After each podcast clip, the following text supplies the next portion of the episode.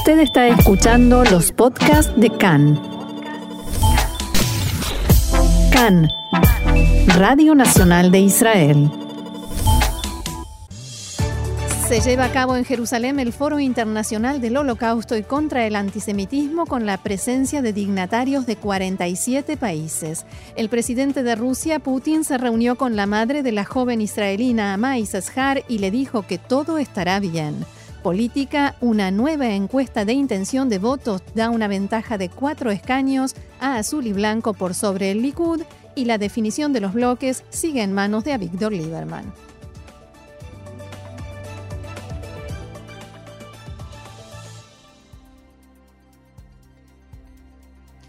Vamos entonces al desarrollo de la información. 47 delegaciones de todo el mundo llegaron a Israel para participar en el foro de conmemoración por los 75 años de la liberación de Auschwitz bajo la consigna Recordamos el holocausto y combatimos el antisemitismo. Esta mañana aterrizaron en el aeropuerto David Ben Gurion el presidente de Rusia, Vladimir Putin, y el vicepresidente de Estados Unidos, Mike Pence, que fueron recibidos por el canciller israelí Israel Katz. Tanto Pence como Putin harán uso de la palabra durante la ceremonia central. Asimismo, otros importantes líderes mundiales darán un discurso en el acto, entre ellos el príncipe Charles, el presidente francés Macron y el presidente alemán Steinmeier, además del presidente israelí Reuben Rivlin, el primer ministro Benjamin Netanyahu y el director de Yad Vashem. Cabe destacar que la directiva de Yad Vashem decidió no permitir al presidente polaco Duda pronunciar un discurso. Esta no fue la única polémica en torno a Polonia, algo que se ha vuelto casi una costumbre en el último tiempo. Antes de su llegada, el presidente polaco había dicho lo siguiente. Są przedstawiciele społeczności żydowskiej, którzy urodzili się. Me niego a reunirme con el canciller israelí, haciendo referencia a Israel Katz, siempre y cuando no se disculpe por sus dichos de hace unos meses, cuando afirmó que los polacos mamamos antisemitismo con la leche de nuestras madres. En una entrevista con Kahn, el canciller Katz se negó a retractarse de sus dichos referentes a Polonia, que se desataron la polémica hace unos meses, y dijo que manifestó los sentimientos de un gran número de sobrevivientes del Holocausto. Además, expresó su apoyo hacia la decisión de Yad Vashem de vetar al presidente polaco como orador de la ceremonia. Por su parte, el presidente ucraniano Volodymyr Zelensky, quien es judío, anunció que no asistirá al acto para otorgar su lugar a sobrevivientes del holocausto, ya que expresó que ellos merecen más que nadie estar allí. Zelensky destacó en el comunicado que decidió comportarse como lo hicieron varios ministros israelíes y agregó que participará de todos los demás eventos y realizará las reuniones oficiales tal y como estaba previsto. Sin embargo, esta decisión no agradó en Israel y varias fuentes oficiales indicaron a Khan que se trata de una manipulación desagradable y que Kiev expresó en los últimos días varias posturas extrañas y contradictorias respecto a la asistencia de Zelensky al evento.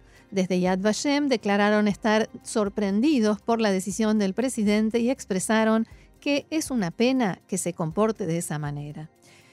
Las fuerzas de policía aseguran el área del evento con un despliegue de efectivos sin precedentes en el que 11.000 agentes de policía estarán o están ya a esta hora desplegados en las calles y un gran número de calles y rutas en la ciudad de Jerusalén fueron cortadas. Sugerencia, consejo, consulten los jerosolimitanos y quienes se encuentran hoy en Jerusalén antes de salir de casa, antes de asomarse a la vereda, consulten cómo está la situación.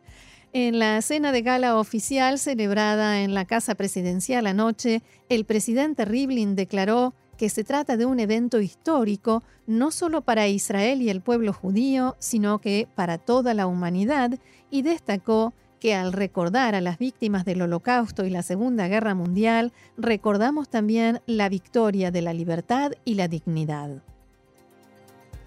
Por último, Rivlin expresó su esperanza porque este, de este foro salga un mensaje unánime de los líderes mundiales de unión contra el racismo, el antisemitismo y el extremismo en favor de la democracia y sus valores.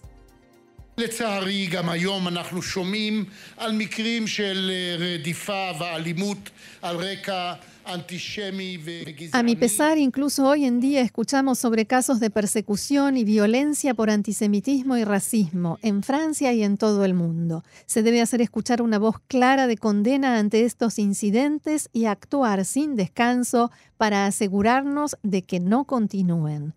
También hizo uso de la palabra el rey Felipe de España en representación de los invitados y dijo que todos sabemos que debemos continuar en la lucha para que las palabras que tantas veces repetimos, nunca más, sigan siendo el principio irrefutable que nos guía.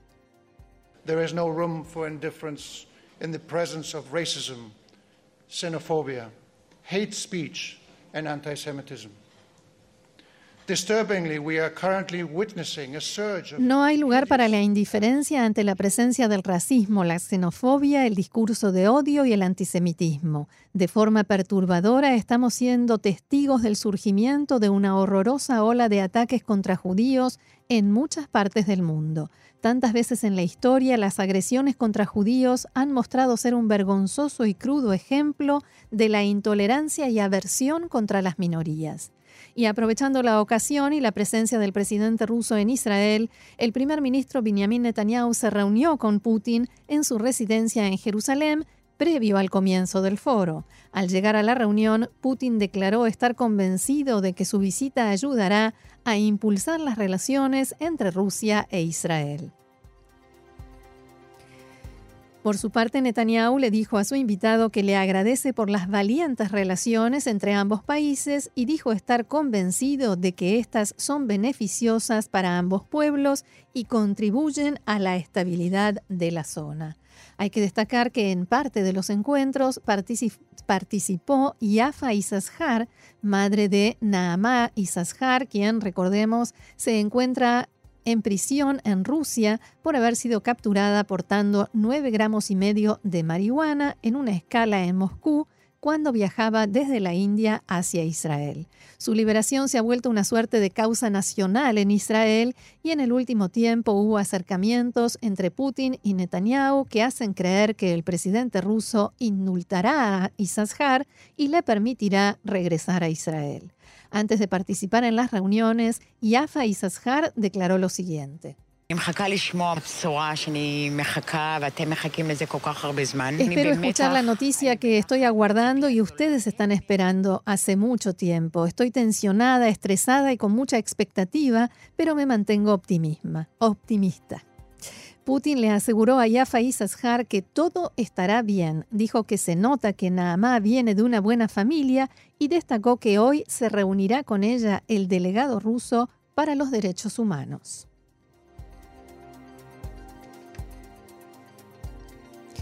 Y quien fue noticia ayer, anoche y en la mañana de hoy aquí en Israel fue el presidente de Francia, Emmanuel Macron, que ha hecho una visita, una muy mediática visita a la ciudad de Jerusalén. El presidente de Francia, Macron, manifestó en declaraciones a Cannes que estudiará si el Tribunal Internacional de la Haya tiene potestad para tratar las denuncias palestinas que acusan a Israel de supuestos crímenes de guerra en la margen occidental y la franja de Gaza. Macron le dijo esto al cronista de Cannes en París, que lo acompaña durante su visita y lo acompañó en la visita a Jerusalén y va a llevar a cabo, Macron le dijo a nuestro corresponsal en París, Guidon Kutz, que va a llevar a cabo consultas sobre el tema en virtud de un pedido en este sentido del primer ministro Netanyahu y del presidente Reuben Rivlin.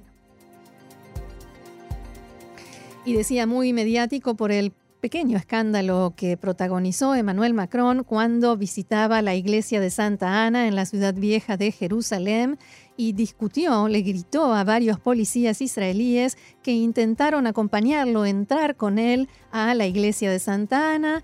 Eh, Macron realmente levantó el tono de voz diciendo que no podían entrar, todo el mundo conoce las normas, no me gusta lo que han hecho, ahora fuera de aquí, que se respeten las prácticas que están en vigencia desde hace siglos, no van a cambiar conmigo, gritó eh, Macron. También le dijo al oficial encargado de su seguridad personal que hasta ahí habían hecho un gran trabajo, pero que a partir de ese momento tenían que dejarlo solo. Hay que destacar ¿no? que ese lugar, la iglesia de Santa Ana en la ciudad vieja de Jerusalén, es territorio francés, es considerado territorio francés y tiene bandera francesa porque fue un regalo de los otomanos al emperador francés Napoleón III en 1856 por su papel en la guerra de Crimea. Y otro detalle interesante, si se quiere, es que los noticieros en Francia desde ayer hablan solamente de eso, de este incidente, no de la visita de Macron, para qué vino, en qué evento va a participar o está participando, solo del incidente con la policía israelí. Más de Macron, el presidente de la autoridad palestina Mahmoud Abbas le solicitó al presidente de Francia que presione a Israel para que permita llevar a cabo elecciones palestinas también en Jerusalén Este. Macron se reunió con Abu Mazen en Ramallah y el presidente de la autoridad palestina le agradeció por el apoyo de Francia al pueblo palestino. Por su parte, el presidente francés hizo hincapié en el compromiso de su país con la solución de dos estados para dos pueblos en el conflicto palestino-israelí. La presidenta de la Cámara de Representantes del Congreso de Estados Unidos, Nancy Pelosi, y la delegación de legisladores que la acompañan se reunieron esta mañana con el titular de Azul y Blanco, ex comandante en jefe de Tzal, Benny Gantz, junto con otros líderes y parlamentarios de su partido. Según el comunicado posterior al encuentro, los participantes en la reunión conversaron sobre cuestiones fundamentales para la alianza estratégica que comparten Estados Unidos e Israel. Al comienzo del encuentro, Gantz destacó que Estados Unidos es el mejor amigo de Israel y su aliado estratégico más importante.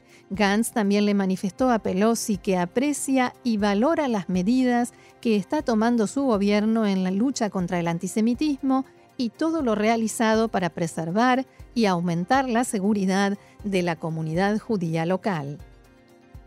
Gantz también hizo referencia al programa nuclear de Irán y dijo, Estamos todos unidos y coincidimos en la necesidad de impedir que el régimen de los ayatolás consiga tener armamento nuclear. Celebro el apoyo del gobierno norteamericano y de todo Estados Unidos a este esfuerzo, como así también la voluntad de actuar para impedir esta amenaza estratégica a la estabilidad de la región. Vamos a otras informaciones que también hacen parte de la actualidad hoy. Política. Una encuesta realizada por el Instituto Cantar por encargo de CAN, la Corporación de Radiodifusión de Israel, indican que el bloque de centro izquierda y los partidos árabes conservan una leve ventaja por sobre el bloque de derecha junto con los partidos religiosos y ultraortodoxos.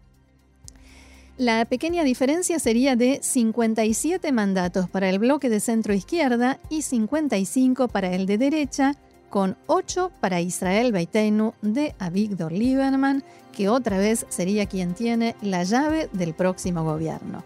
De acuerdo con esta encuesta, si las elecciones se realizaran hoy, el resultado sería el siguiente.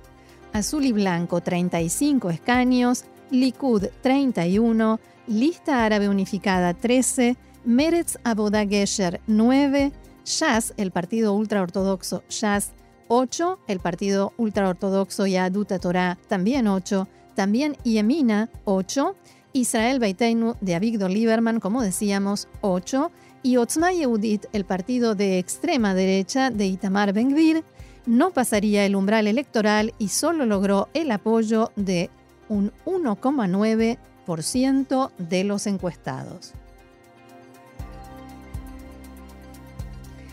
La bancada del Partido Azul y Blanco debatirá la próxima semana su postura sobre una eventual anexión del Valle del Jordán en caso de que el tema sea sometido a votación en el Pleno de la Knesset en estos días. El parlamentario Joás Endel, de Azul y Blanco, dijo esta mañana en declaraciones a Cannes que la postura de su partido es que el Valle del Jordán permanecerá por siempre bajo soberanía israelí. Mientras tanto, Canal 11 de Cannes informó que, a pesar de que el primer ministro Benjamin Netanyahu dijo en el acto de apertura de su campaña electoral esta semana que tiene intención de poner a prueba a Benny Gantz respecto a su declaración de que hay que anexar el Valle del Jordán, o sea, traer el tema a votación de la Knesset y ver qué hacen él y su partido, sin embargo, de acuerdo con este informe, Netanyahu no solicitó al equipo profesional con que cuenta en su despacho que acelere el proceso y el trabajo de preparación sobre este tema. Desde el mes de septiembre, cuando una semana antes de las elecciones Netanyahu anunció la anexión del Valle del Jordán, este equipo profesional llevó a cabo al menos 10 reuniones sobre el asunto para preparar e impulsar una ley. El trabajo continúa, pero no hay ninguna orden de finalizarlo o acelerar los tiempos. Y fuentes palestinas informaron al servicio de noticias de Cannes que jamás aceptó el pedido de Egipto y ordenó que se detenga el lanzamiento de globos explosivos desde la franja de Gaza a Israel. Por el momento, ninguna otra fuente ha confirmado esta información y tampoco lo hizo, al menos formalmente, la organización Hamas. Cabe recordar que también ayer hubo lanzamiento de globos con artefactos explosivos desde Gaza hacia Israel por séptimo día consecutivo. Uno de esos globos llegó al patio de una casa en el kibbutz Saad, junto a la frontera con la franja. Se trataba de un manojo de globos que portaba una granada, combustible y objetos de metal para aumentar así el daño ocasionado por la explosión. Otro asunto, un oficial de alto rango del ejército norteamericano advirtió que la organización Estado Islámico, ISIS, podría resurgir en Irak si las tropas de Estados Unidos abandonan ese país. El vicecomandante de la coalición internacional contra ISIS en Irak y Siria, mayor general Alexus Grinkevich, indicó que la situación de debilidad en la que se encuentra la organización en este momento refleja que no está aprovechando las manifestaciones de protesta en Irak que comenzaron hace tres meses. De todos modos, este militar norteamericano asegura que, si bien la amenaza de ISIS fue completamente erradicada, podría resurgir si Estados Unidos se retira de la zona. Y otro lugar donde la situación no está para nada calma ni tranquila es el Líbano y al respecto hemos recibido el siguiente informe de la agencia EFE. Los libaneses continúan manifestándose. Decenas de personas han vuelto a las calles este miércoles para rechazar al nuevo ejecutivo de Hassan Diab anunciado en la noche del martes. Consideran que no se trata de un gobierno independiente dada la conocida afiliación de algunos de los ministros elegidos. Algunos de los manifestantes se han puesto frente al Parlamento y han tirado piedras a las fuerzas de seguridad, las cuales han respondido con cañones de agua para dispersarlos. Por el momento hay más de 50 heridos y más de una decena de ellos han tenido que ser trasladados a centros hospitalarios, según la Cruz Roja Libanesa. La semana pasada fueron más de 500 los manifestantes que sufrieron daños durante los enfrentamientos. Tres meses después del inicio de las protestas que tumbaron al anterior gobierno, el Líbano estrenó este miércoles un nuevo ejecutivo. El propósito de recuperar la confianza de la población no ha tenido éxito, pues los libaneses continúan manifestándose. Y recordemos, a mediados de esta semana, el primer ministro designado del Líbano, Hassan Diab, anunció que finalmente logró formar gobierno tras más de tres meses de negociaciones, dos para nombrar al primer ministro designado y otro para negociar la composición del gobierno. Este nuevo ejecutivo cuenta con un total de 20 ministros e incluye por primera vez a una mujer como viceprimera ministra y ministra de Defensa, la cristiana Zeina Akar. Sin embargo, al menos cinco ministros fueron nombrados por el Movimiento Patriótico Libre del presidente Michel Aoun, El partido chiita Amal nombró tres y Hezbollah dos ministros, al igual que el partido cristiano Marada. Los otros cinco son el propio Diab, que es sunita, otro sunita Hawat, la drusa Abdul Samad, Shreim y el armenio Ohanian. Y los manifestantes aseguran que es cierto, son tecnócratas, son expertos, no son políticos, pero todos los integrantes de este nuevo gabinete tienen una afiliación partidaria muy clara o fueron en algún momento asesores de algún político o funcionario, por lo cual no son independientes y por esto mismo en las protestas de estos días se puede escuchar la consigna no queremos un gobierno de asesores. Después de la primera sesión de su gobierno, el nuevo primer ministro del Líbano, Hassan Diab, declaró que su gabinete se enfrenta a una catástrofe, a la etapa más difícil y peligrosa de la historia del Líbano, y aseguró que su prioridad será atenuar este impacto sobre los libaneses.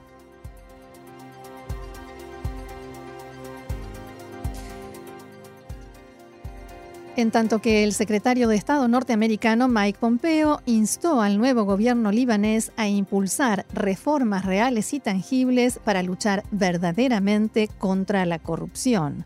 Según Pompeo, solo un gobierno comprometido con estas reformas será capaz de restablecer la confianza de los inversores y desbloquear la asistencia internacional para ese país. La siguiente información nos, nos, llega desde Irán, donde las autoridades se muestran en las últimas horas favorables a mantener conversaciones con Arabia Saudita para resolver los problemas entre ambos países y sostienen que es importante que los países de la región trabajen por mantener la seguridad en la zona. El director de la Oficina de Presidencia de Irán, Mahmoud Baesi, declaró que los lazos entre Teherán y Riad no deben convertirse en los mismos que hay entre Teherán y Washington. El funcionario sostuvo que Arabia Saudí es vecino de Irán y las tensiones han empeorado por la participación de Arabia Saudita en la guerra en Yemen. Baesi manifestó que la política del gobierno de Irán ha sido siempre mantener buenas relaciones con los países de la región y es beneficioso para Teherán y Riad resolver sus problemas y no permitir que el régimen sionista y los enemigos del Islam se aprovechen de estas diferencias.